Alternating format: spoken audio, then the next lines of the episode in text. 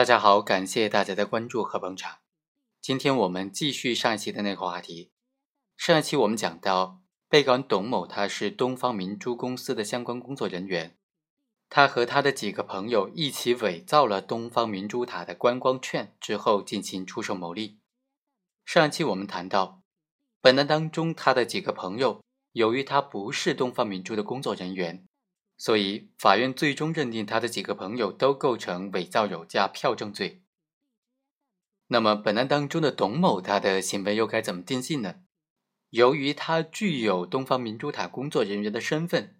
而且他伪造并且出售他的伪造的票证、伪造的观光券的行为呢，还利用了公司的职务上的便利，那他是构成诈骗罪，还是职务侵占罪，或者其他的什么犯罪呢？今天就来简单的分析一下。本案当中，董某他是以假的观光券来冒充真的观光券向游客出售，客观上呢确实存在这种欺骗游客或者是倒卖伪造的票证的行为，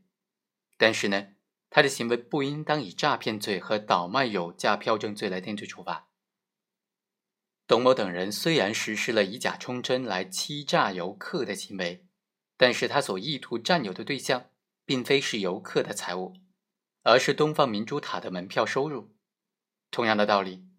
倒卖伪造的票证罪当中的非法盈利目的，应该就是通过倒卖行为本身来达到。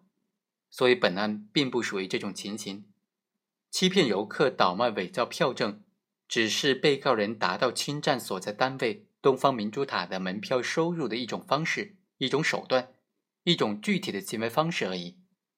它的目的在于通过这种偷梁换柱的方式来掩盖对单位票款的非法占有、非法侵占。所以啊，在本案性质的判定当中呢，立足点应当放在非法占有的对象物这一点上。具体来说呢，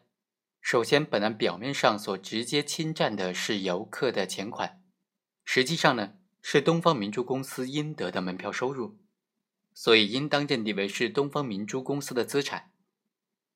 第二，董某他利用销售员的职务便利，将假的票冒充真的票出售给游客；另外，还利用检票员的职务便利，对持有假观光券的游客予以放行，